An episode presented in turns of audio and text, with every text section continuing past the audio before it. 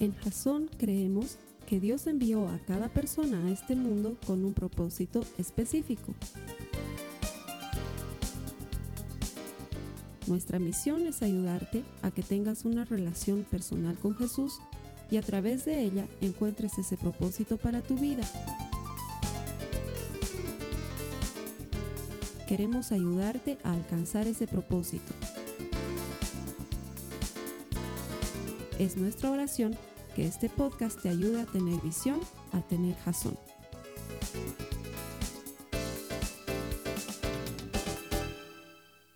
Vamos a comenzar una nueva serie. Estamos dando un vuelque de 180 grados de lo que hemos estado haciendo en las dos últimas series. Vamos a cambiar primero de duración, otra vez vamos a volver a series que sean de cuatro semanas, porque creo que series de seis o siete semanas como que se hace un poco largo para hacer el seguimiento. Así que primera cosa que cambiamos. Segunda, hemos venido de series bastante doctrinales. No está mal no está mal aprender en domingo, pero creo que el domingo tiene que ser bastante más práctico.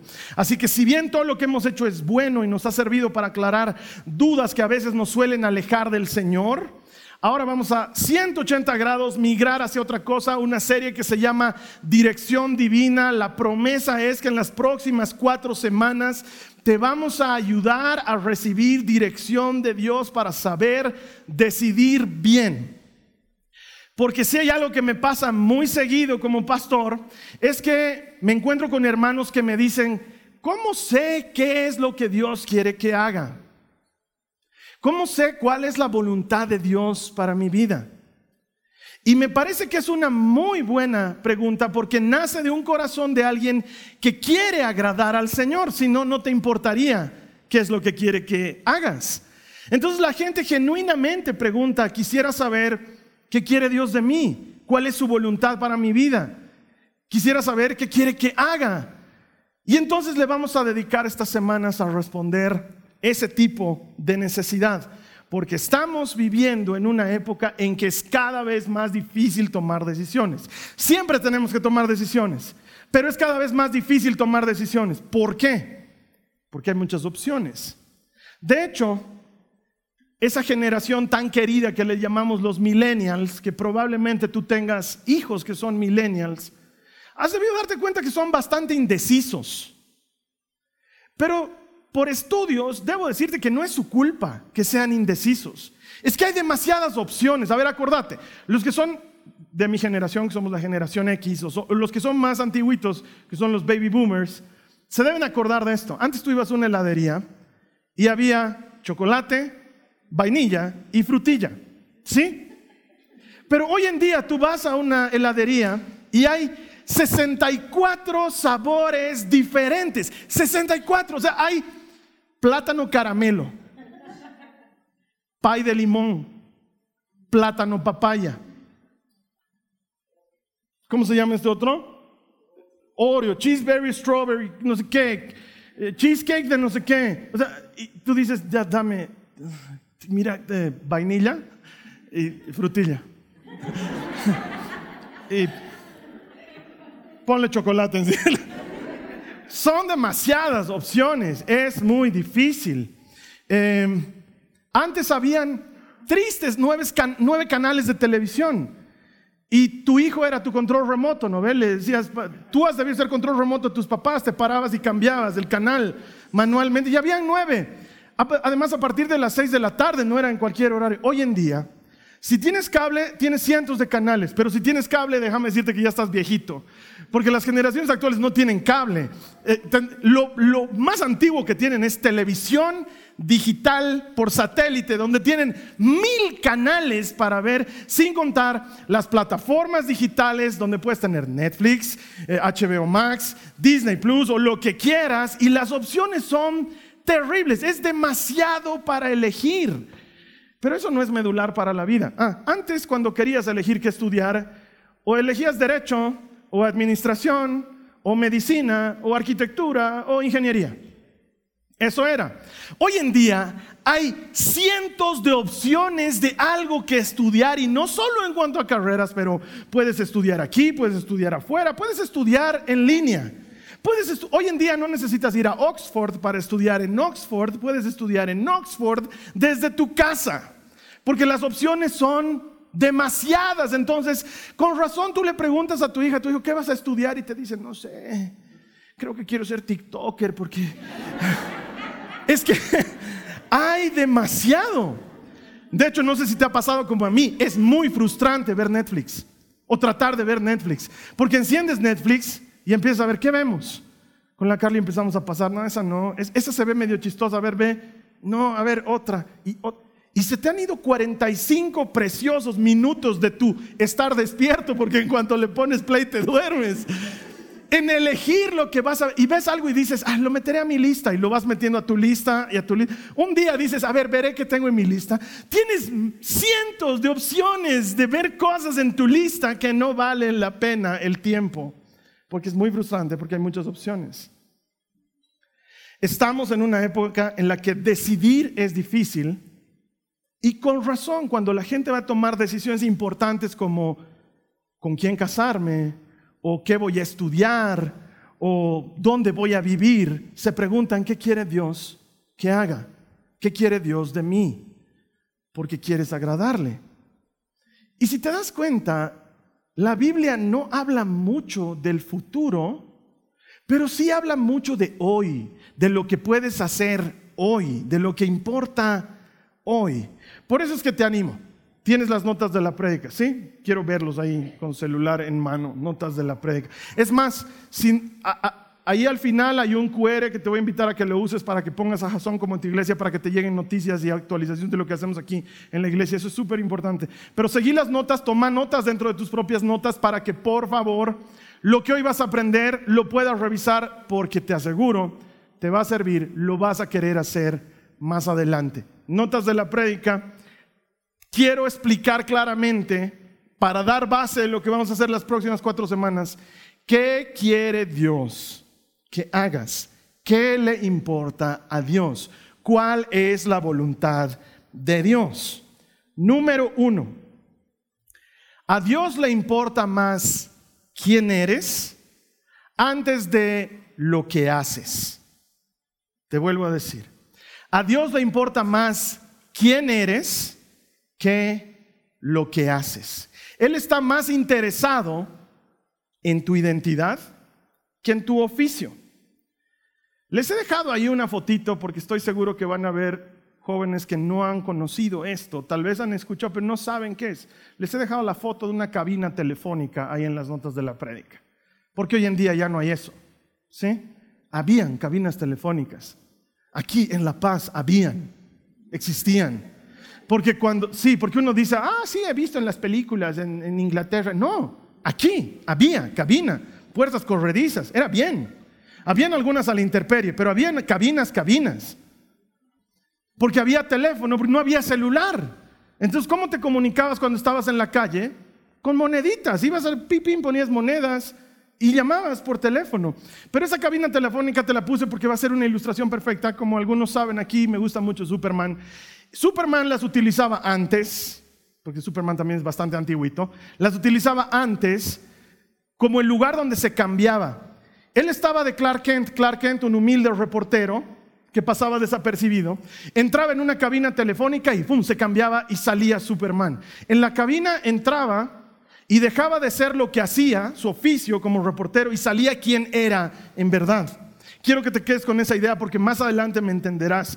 Pero de eso se trata este mensaje, de que a Dios le importa más no lo que haces, pero quién eres. Mira lo que dice la palabra de Dios en Primera de Tesalonicenses en el capítulo 4 en el verso 3. La voluntad de Dios es que sean administradores de empresas. No, dice eso, ¿no ve? La voluntad de Dios es que sean del Bolívar. No, ¿no ve? Aunque tal vez es parte de la voluntad del Señor, Kevin, no lo sé. ¿Qué dice? La voluntad del Señor es que sean santos. No está interesado en el qué hacer, está interesado en el quién ser. Y cuando te dice sean santos, nos está diciendo, porque ya sabes, ser santo no es aparecer en una estampita con aureola, ser santo es estar apartado, es ser diferente. En traducción del lenguaje actual, ser santo es ser más como Jesús. Eso es lo que a Dios le interesa. A Él le interesa mucho más que seas como Jesús que lo que vayas a hacer. Él está más interesado en quién eres tú que en tu oficio. La Biblia no te habla de qué carrera estudiar. La Biblia no te dice con quién casarte, no te lo dice. Hay hermanos que piensan que sí, me tengo que casar con la fulana. Los caballos y los jinetes del faraón fueron... Sí, ella es medio, tiene un aire egipcio, ¿no? Tal vez es... No, no, no. Porque Dios no está tan interesado en lo que vas a hacer como en quién eres tú. Es más, a ver, como ilustración, ayúdenme. Levantando las manos, ¿quién aquí cree que yo debería dedicarme a ser pastor en una iglesia? ¿Quién cree que, gracias por la confianza de esos dos hermanos de atrás? Ni mi mamá levanta la mano, o sea, realmente tal vez no es lo que tengo que hacer. Tarde, hermana, ya no confío en vos. Tarde. Has perdido mi confianza. Pastor, pastor, después me saluda. Miren, ¿de qué sirve que yo sea el pastor de la iglesia, el que predique en la iglesia, pero que trate mal a las personas cuando no estoy aquí en el púlpito? ¿De qué sirve que yo sea el pastor, pero evada mis impuestos y no pague algunas obligaciones que tengo con el Estado? ¿De qué sirve que yo sea el pastor, pero consuma pornografía? ¿De qué sirve que yo sea el pastor, pero tenga una relación extramatrimonial con otra persona? Pero soy el pastor. Dios no está interesado en lo que haces. Ser pastor es lo que hago. Pero Él está interesado en quién eres. Y Él me dice, sé como Jesús. Tienes que parecerte a Jesús. Sé santo. Esa es la voluntad de Dios. Ser administrador, ser arquitecto, ser médico es solamente un oficio. Pero ser apartado, ser diferente, eso es a lo que Dios nos está llamando a ti y a mí, a que seamos distintos. ¿En qué te diferencias de la gente que no viene a la iglesia? ¿Qué te hace distinto de las personas que no vienen a la congregación? Porque Dios está llamando a ser distinto, a no ser como son los demás. Y yo sé que entonces ahí surge la pregunta, entonces Carlos Alberto, ¿se puede hacer algo muy cristiano sin estar en la voluntad de Dios? Y la respuesta es tristemente sí, se puede.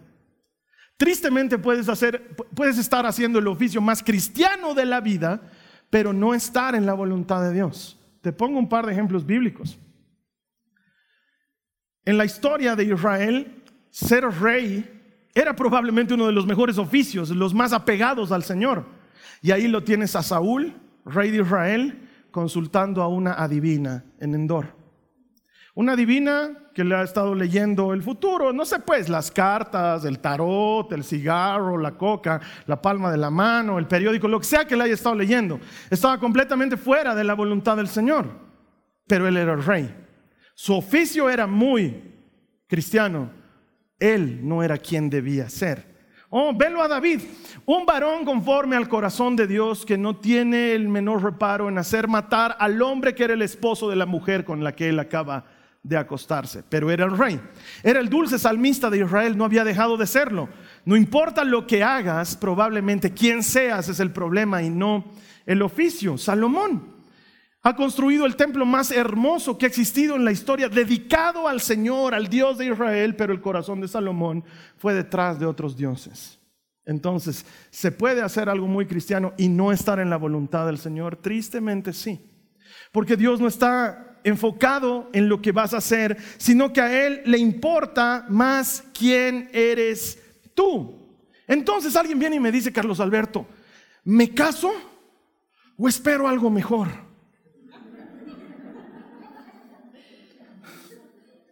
En tu pregunta está la respuesta. ¿Sabes qué quiere el Señor? Sé fiel a Cristo. Eso es lo que quiere el Señor. Sé fiel a Cristo, pero ¿me caso o no me caso? Sé fiel a Cristo. ¿Casándote vas a ser fiel a Cristo o no? Porque hay relaciones que te alejan del Señor y relaciones que te acercan al Señor. Debería tu enfoque estar en ser fiel a Cristo. Carlos Alberto, me voy a vivir a Cochabamba, me voy a vivir a Santa Cruz o me quedo a vivir aquí en La Paz. ¿Qué quiere el Señor? El Señor quiere que seas fiel a Cristo. Eso es lo que quiere. Pero y si me voy, si te vas, vas a ser fiel a Cristo, entonces andate. Si te quedas, vas a ser fiel a Cristo, entonces quédate. Elegí por quién eres tú, no por lo que vas a hacer. Porque a Dios le importa más quién eres antes que lo que haces. Entonces, ¿qué estudio? ¿Ingeniería mecatrónica o me dedico a ser TikToker? Primero, voy a ser siempre pro estudios. Estudien, ¿sí? Siempre. Estudien estudien. Pero sabes que a Dios no le está importando tanto el oficio que vas a tener como quién eres tú. Es que yo quiero un llamado, Carlos Alberto. Estoy anhelando mi llamado. ¿Quieres un llamado? Serví. ¿Qué te parece? Hay mucho en qué servir. Sí, pero es que yo estoy hablando de un llamado más fuerte, más grande, más específico. ¿Quieres un llamado más fuerte, más grande, más específico? Amá. Amar a los demás. ¿Qué tal ese llamado? Estamos llamados a amar. Es que Dios no está interesado en el misionero que se va a África. ¿Qué tal en el vecino con el que no te hablas cuando llegas a tu casa? ¿Qué tal el compañero de trabajo al que no le has dicho que todavía, todavía no le has dicho que eres cristiano? Porque a él no le importa lo que haces, le importa quién eres. Para él es más importante quién eres antes que lo que haces. Número dos, para Dios es más importante el por qué detrás del qué. Para Dios es más importante el por qué detrás del qué. Vamos a leerlo en la Biblia para que me entiendas de qué estoy hablando. Proverbios 16, 2. Y cuando digo vamos a leerlo, es que voy a esperar que todos lo lean conmigo. Proverbios 16, 2. Dice la palabra del Señor. A cada uno le parece correcto su proceder. Pero el Señor juzga, ¿qué dice ahí? Los motivos. A todos nos parece que lo que estamos haciendo está haciendo bien. Pero el Señor no juzga lo que haces, Él juzga los motivos por los que lo haces. A Él le importan mucho los motivos detrás del qué hacer. Dios no está tan preocupado por si tomas esta decisión o esta otra, sino por el motivo que te está llevando a tomar esa decisión. Y suelen decir que hay dos razones para hacer algo. La primera la que suena bien a los demás. La segunda, la verdadera razón. ¿No ve? Hermano, ¿por qué está saliendo con esa chica? No, porque necesita compañía, hermano. Entonces yo la quiero ministrar en el espíritu. Suena hermoso, pero ¿cuál es la verdad detrás de eso? Porque lo que al Señor le interesa son los motivos. Lo que vas a hacer no es tanto el problema, sino por qué vas a hacer lo que vas a hacer, porque Jesús nos advirtió. Si tú haces algo para que los demás te aplaudan y te vean, ahí ya tuviste tu recompensa, dice el Señor. Y a veces hacemos cosas por los motivos completamente equivocados. No tenemos un motivo correcto. Por eso, hermanos, creo que es tan importante hacer caso al salmista en el Salmo 139, al final del Salmo uno de mis pasajes favoritos, el salmista le dice al Señor, examina mi corazón, pon a prueba mis pensamientos más ansiosos, muéstrame lo que no te agrada en mí y guíame por el camino de la vida eterna. Tener el coraje de ir delante del Señor y decirle, Señor, mostrame que no estoy haciendo bien, porque tú conoces los motivos, incluso los que yo no conozco. Quiero que mi corazón esté alineado porque a ti no te importa tanto lo que voy a hacer como los motivos por los que lo voy a hacer. Mira lo que dice Gálatas en el capítulo 1, en el verso 10. Está hablando Pablo con los Gálatas y les dice, queda claro que no es mi intención ganarme el favor de la gente, sino el de Dios. Si mi objetivo fuera agradar a la gente, no sería un siervo de Cristo. Ser siervo de Cristo no es el tema. ¿Por qué quiero servirles el tema? ¿Cuál es mi motivo?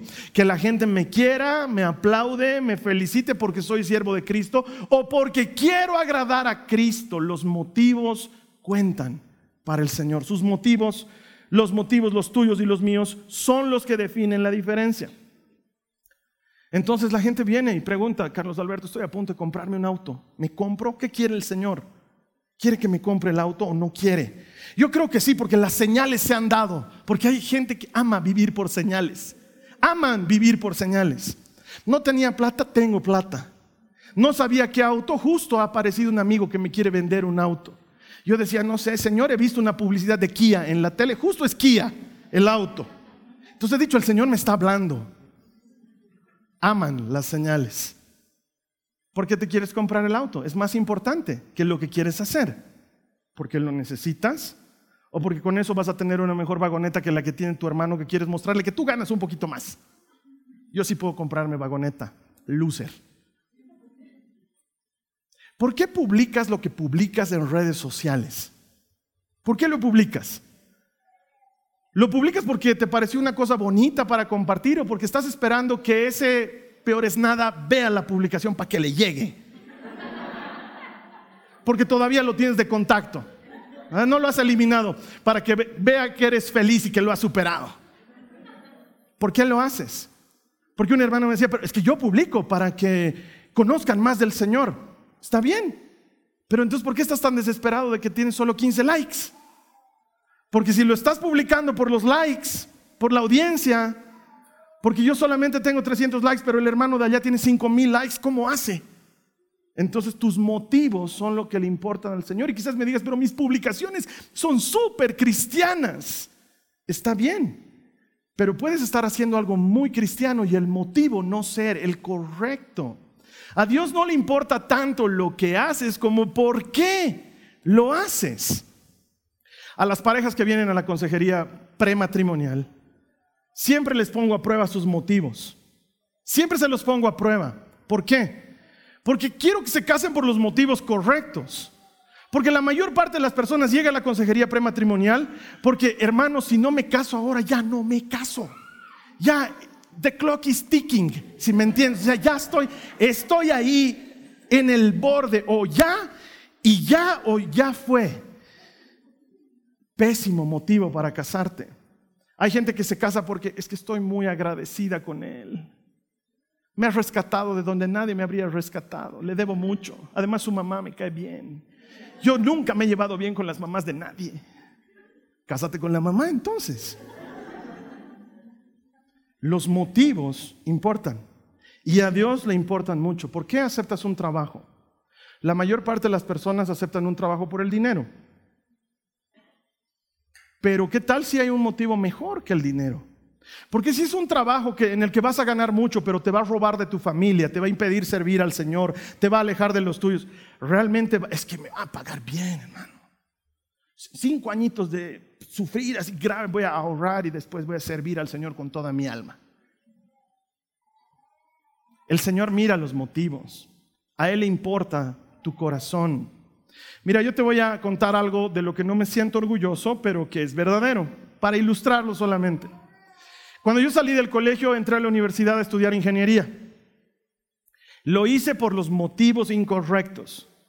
No estudié ingeniería porque sentía que era lo que tenía que estudiar, sino que estudié ingeniería para no perder mi buena reputación. Yo salí del colegio siendo el mejor alumno de mi curso.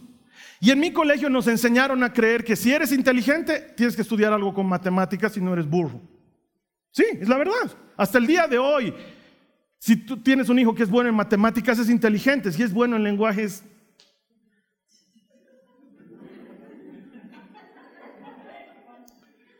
Claro, si sabe trinomio cuadrado perfecto es wow, pero si sabe gramática apropiada es como que... Tu preposición está mal, papá, y tú... Entonces me metí a estudiar ingeniería. No era lo mío. Era un bruto al cuadrado, no daba pie con bola. De hecho, años más adelante, cuando mi mamá me decía, cambia de carrera, ¿sabes qué le decía? ¿Cómo pues? Yo no puedo fracasar. ¿Qué van a decir tu familia? En mi familia, en la familia de mi mamá, hay 500 primos. Si alguno me está viendo, que el Señor lo tenga bien cuidadito. Los amo, aunque no los veo hace mucho. Gozaba de buena fama por culpa de mis abuelitos, porque decían, no, eh, en mi casa me decían, Albertito, el Albertito es bien inteligente. Entonces yo decía, ¿cómo, ¿cómo se van a enterar que he fracasado en ingeniería? No. Entonces podía más mi orgullo que mi practicidad. Estaba perdiendo mi tiempo en algo que no es lo mío. Hasta el día de hoy, una carrera que tenía que haberme tomado cinco años, me tomó diez años. Cuando empiezas a ver que en tu curso empiezan a llegar los fetos de abajo, tú le dices, ah, ¿Y tú estabas en el San Andrés? Sí, estaba en el San Andrés. ¿De qué promo eres? 99. Tú dices, cinco años menor que yo. y sabe más, ¿no? Ibas a su casa a hacer práctica, todo mal, todo mal. Pero ¿cuál era mi motivo? Es que yo quería que mis papás se sientan orgullosos de tener un ingeniero. Yo quería que no perder mi reputación de chico inteligente, conocedor de las matemáticas. He llevado materias en las que las matemáticas se vuelven etéreas. Ya no entendía, eso le estaba contando a mis hijas el otro día. Lleva una cosa que se llama fractales. Alguno ha fumado algo, ha encontrado algo y ha hecho fractales. No sirven en la vida, sirven para los que hacen fractales, pero después para nada más. Dios mío, ¿por qué no he sido consciente? ¿Por qué no he tomado una buena decisión? ¿Por qué? Porque mis motivos no eran nobles. Muchas veces equivocamos el camino por eso. Número uno, entonces, a Dios le importa más quién eres que lo que vas a hacer. Número dos, a Dios le importan los motivos por los que vas a hacer lo que quieres hacer. Y número tres, esto es lo más bueno de todo. Hagas lo que hagas, no importa lo que hagas, puedes darle gloria a Dios. Hagas lo que hagas, puedes estar en su voluntad. Hagas lo que hagas, puedes estar haciendo las cosas que Él quiere que hagas. Mira lo que dice su palabra, vamos a leer. Esto está en Colosenses, en el capítulo 3, en el verso 17. Dice, y todo, ¿qué dice ahí? Todo, ¿qué dice ahí? Todo lo que hagan o digan, háganlo como representantes del Señor Jesús y den gracias a Dios, el Padre, por medio de Él. Todo. Porque hay personas que me dicen, pero Carlos Alberto, yo quisiera tener un llamado tan lindo como tiene la Tere, canta hermoso. Yo quisiera tener un llamado así, yo solo soy una ama de casa. Primero, no hay solo soy una ama de casa. Segundo, el llamado no es el oficio.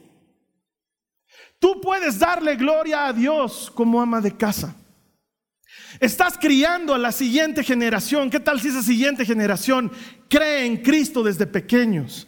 ¿Qué tal si inviertes ese tiempo de crianza y educación en enseñarles a buscar al Señor, enseñarles a conocer su palabra? No solamente tienes la casa bien atendida porque es lo clásico, pero la atiendes porque es lo que Cristo te entregó para hacer ahora y representas a Cristo dignamente en algo que parece muy Poca cosa a los ojos de un mundo machista. Pero Carlos Alberto, es que ¿cómo yo puedo dar gloria a Dios o ser embajador de Cristo si soy un empleado promedio? Que trabaja en un trabajo promedio donde ni siquiera destaco. Ah, yo te digo, ¿qué tal si destacas por ser el mejor en lo que haces, aunque sea invisible para los demás? Comenzando por ser honesto y terminando por llegar a tiempo.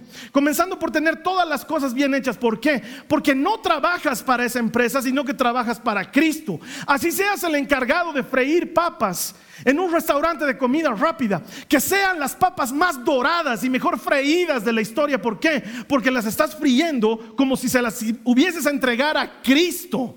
Porque puedes dar gloria a Dios en lo que sea que trabajes y en lo que sea que hagas, porque Él no está interesado en lo que vas a hacer, sino en quién eres. Él no está interesado en lo que vas a hacer, sino en los motivos. Y si tus motivos son darle gloria a Dios en lo que haces, estás en la voluntad de Dios.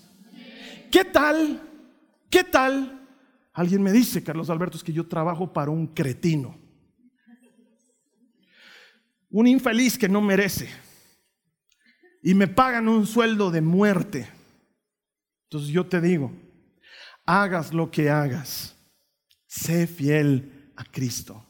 ¿Y qué tal si en lugar de trabajar para un cretino, qué tal si trabajas para Cristo? ¿Qué tal si le ofreces tu trabajo a Él? ¿Qué tal si le entregas tu día a día a Él? Y al final del día, cuando estés marcando tu salida de la oficina, le dices, Cristo, este día fue para ti, he hecho lo mejor que podía, ojalá te hayas llevado toda la gloria. Porque hagas lo que hagas, puedes estar en la voluntad de Dios. No es lo que haces, es quien eres. No es lo que haces, son los motivos detrás de esto. De hecho,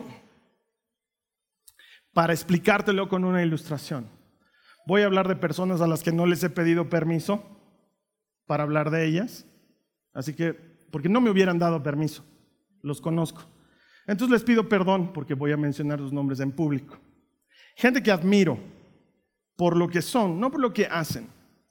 Por ejemplo, la admiro a la Carly. Yo sé que alguien me va a decir, ay, claro, pero espera. admiro cómo trata a la gente. Admiro la manera en que ama a las personas, porque yo no soy así. Cuando alguien la necesita, ella está ahí, con buena actitud y con predisposición. A mí suena mi teléfono, alguien me dice, quiero hablar contigo. ¿Por qué quiere hablar? ¿Qué?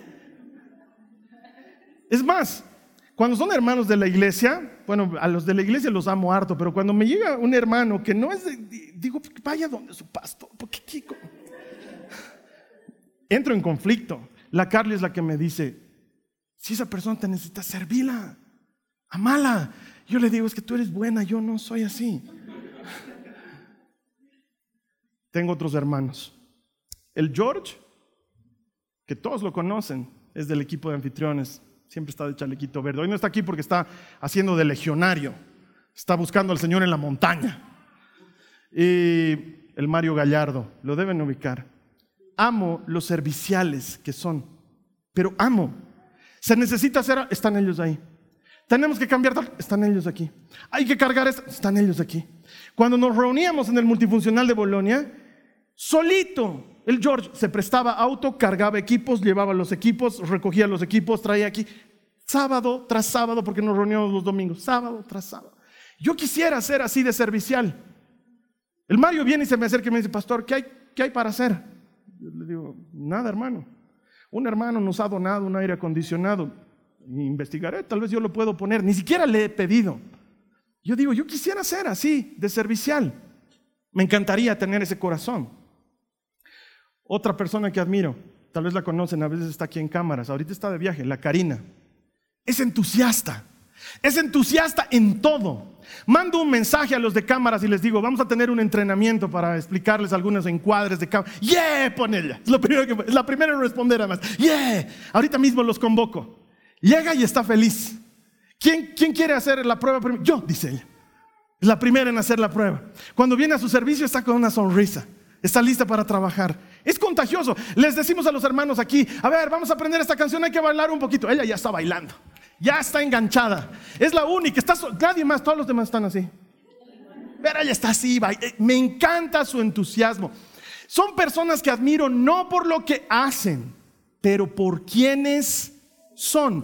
Tanto así que cuando los veo siendo quienes son, digo, yo quiero ser como tú.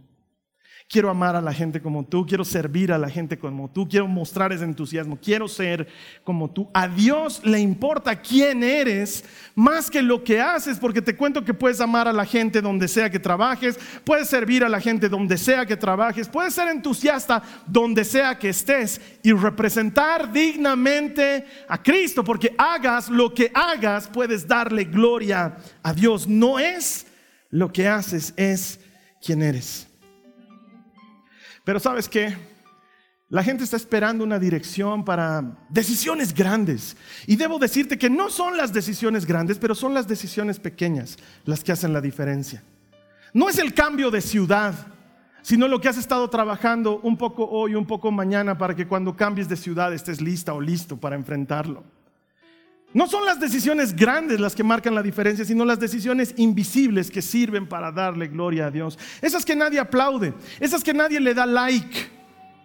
Esas son las que marcan la diferencia. Por eso la serie se llama Dirección Divina y no se llama Destino Divino, porque destino sería algún lugar al que vamos a llegar, pero dirección es algo que te mantiene en permanente movimiento, porque puedes estarle dando a gloria a Dios en todo lo que hagas. Puedes.